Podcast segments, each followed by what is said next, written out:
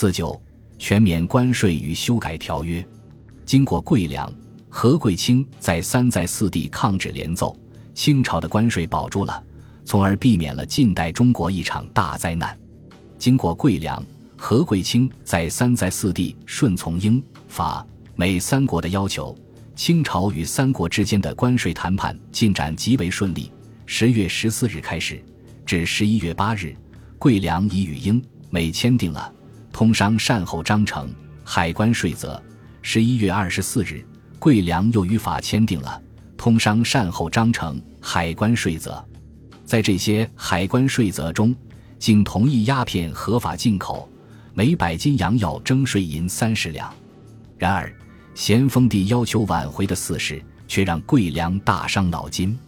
自一八五三年太平天国定都南京之后，咸丰帝的脾气变得十分怪戾。他只是固守定见，不再考虑下级的实际操作困难，也不帮助下级解决具体问题。他的这种苛刻的要求，有时也能使代谢的官员振作精神，一些较嚷多年的难题轻松化解。而这种不时出现的效果，又使之更为苛刻。许多官员由此琢磨对策，以应付咸丰帝催命般的谕旨。桂良、何桂清都是官场老手。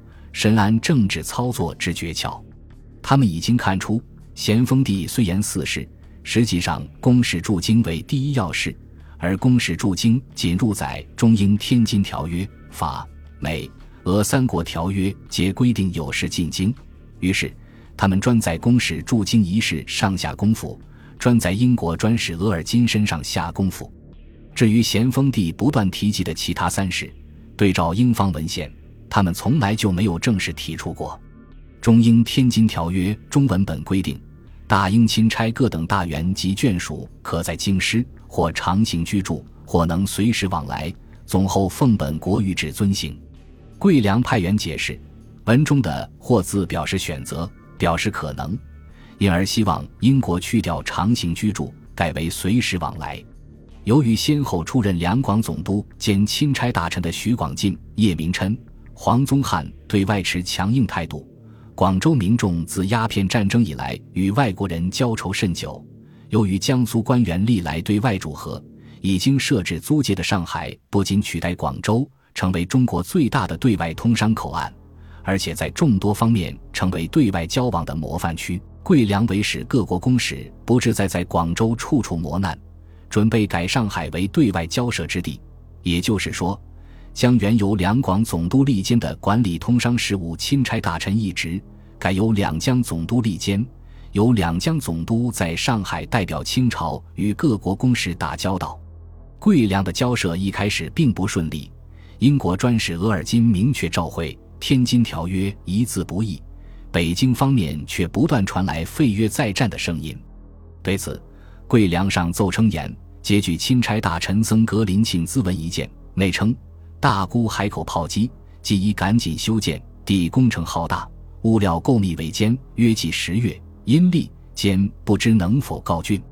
现在办理税则，曾否定局，该以如何情形？望即飞速自找，以备防范等因。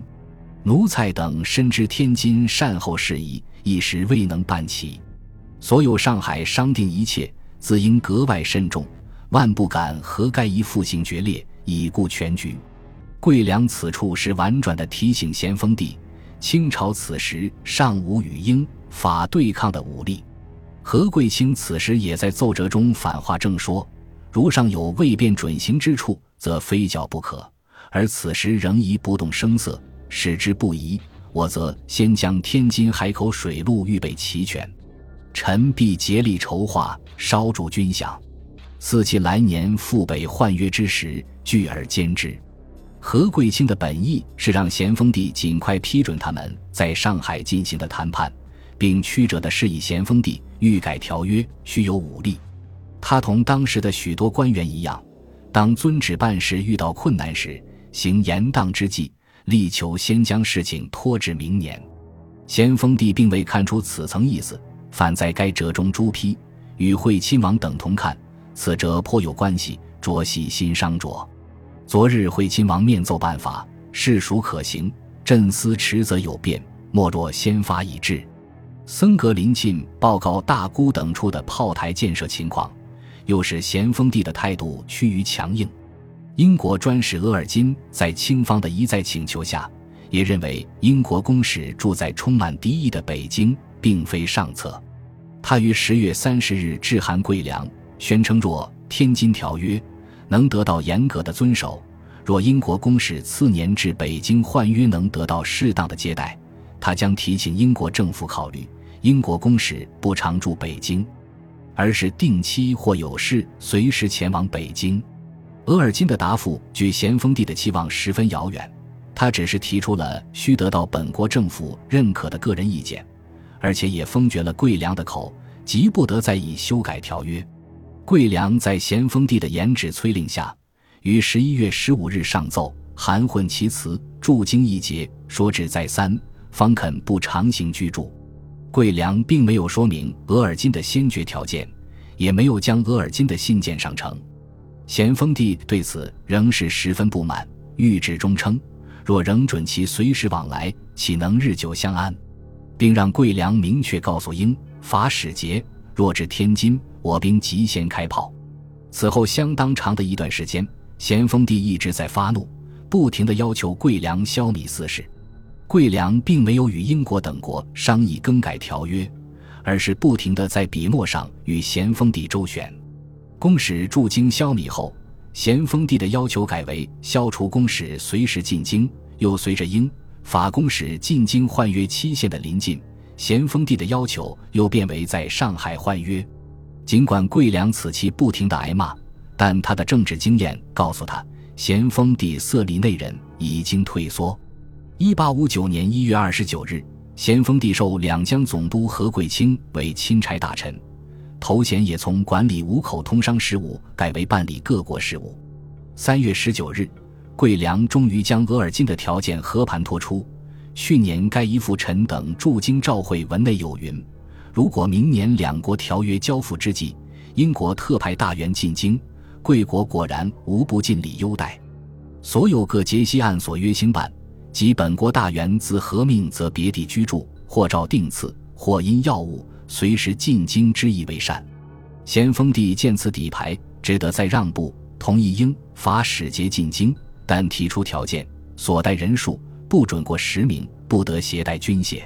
到京后，照外国进京之例，不得坐轿摆队。换约之后，即行回藩，不许在京久住。他还要求桂良进可能在上海换约，而四月二十二日，桂良奏请将《天津条约》的批准文本发下，以便新任英法公使到上海时可以在上海互换。咸丰帝却宣布，如四事说明另立专条，该伊肯在上海换约，即迅速持奏，再将条约发去。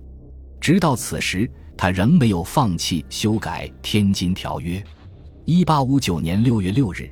英国公使布鲁斯 （F.W.A. Bruce） 到达上海。七日，法国公使布尔布隆 （A. de b u l a n 到达上海。英法使节坚持进京换约，拒绝与桂良会晤。十五日，英法公使乘船北上。